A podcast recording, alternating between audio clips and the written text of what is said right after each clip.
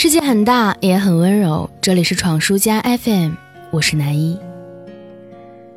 当我们还没有从昨天纪念南京大屠杀遇难同胞的沉痛当中脱离的时候，台湾文学家、著名诗人余光中先生于今日病逝，享年八十九岁。余光中一生从事诗歌、散文、评论、翻译。自称为自己写作的四度空间，驰骋文坛半个多世纪，涉猎广泛，被誉为艺术上的多栖主义者。其文学生涯悠远辽阔深沉，为当代诗坛健将、散文重镇、著名批评家、优秀翻译家。代表作有《白玉苦瓜》《记忆像铁轨一样长》及《分水岭上余光中评论文集》等等等等。一边回顾着百度百科里的这位老人，我一边沉默着。对于这些泰斗，我常常陷入他们是否在世的错觉，总觉得越是造诣颇深，越是早已经不在人世，这实在是大为不敬。而余光中先生在我的心里同样是如此地位的文学成就者，也因此我在听到噩耗的时候，会有一瞬间的恍惚，原来先生在世的欣慰感。即刻被先生近日离世的悲痛感冲击，陷入无限惋惜当中。我们在小学语文课本里就认识的这位老人，他曾经用沉重的爱国情怀写下了《乡愁》。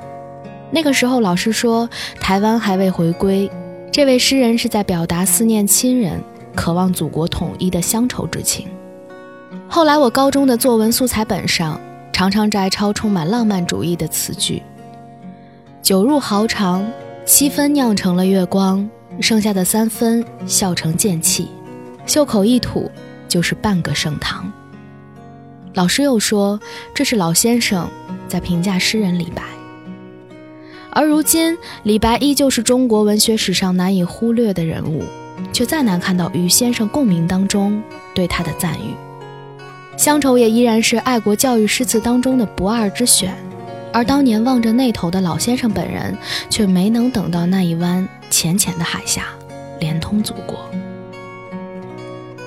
可曾经我读书读到的先生，还是一位爱听披头士和鲍勃迪伦的老人。他也会和普通的父亲们一样，把未来的女婿作为敌人，记录自己的父爱和矛盾的心理。他是这么说的：“他说，父亲和男友先天上就有矛盾。”对于父亲来说，世界上没有东西比志玲的女儿更完美的了，唯一的缺点就是会长大。一任时光催破，日月轮转，我再揉眼时，四个女儿都已依次长大。昔日的童话之门砰的一关，再也回不去了。冥冥之中，我感觉到四个少男正偷偷袭来。像所有的坏男那样，目光灼灼，心存不轨，只等时机一到，便会站到亮处，装出伪善的笑容，叫我岳父。我当然不会应他，哪有这么容易的事儿？我像一棵果树，天长地久在这里立了多年，风霜雨露样样有份，换来果实累累，不生负荷。而你，偶尔过路的小子。竟然一伸手就来摘果子，活该攀地的树根绊你一脚。就是如此可爱的这位老人，思故乡的时候唱出了无数同胞的乡愁，爱女儿时又成了故作严肃的岳父。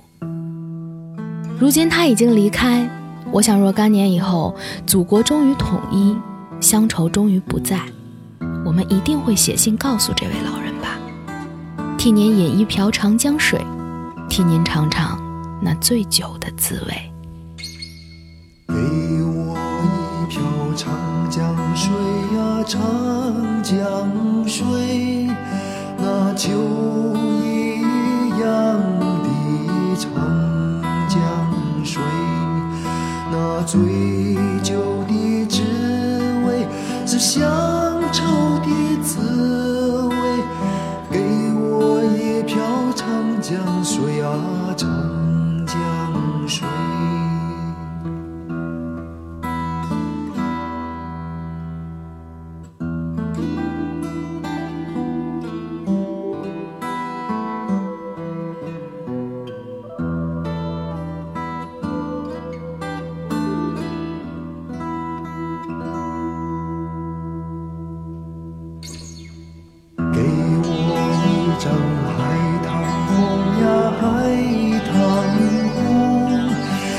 借一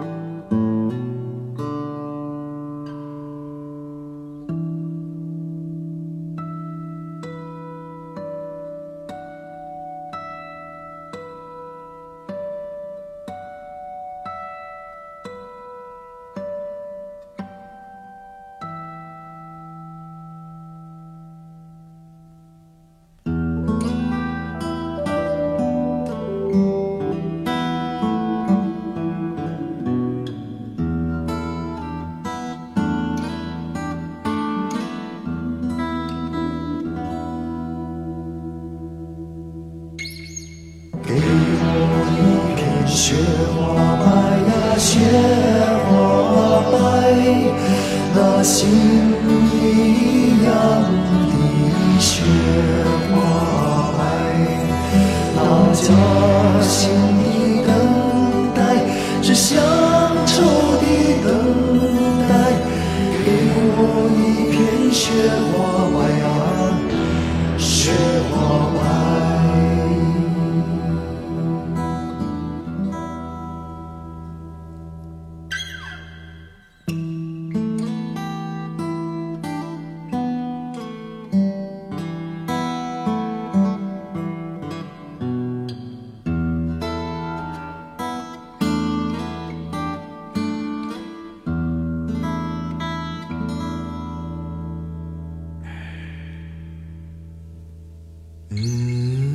给我一朵腊梅香呀腊梅香那母亲一样的腊梅香那母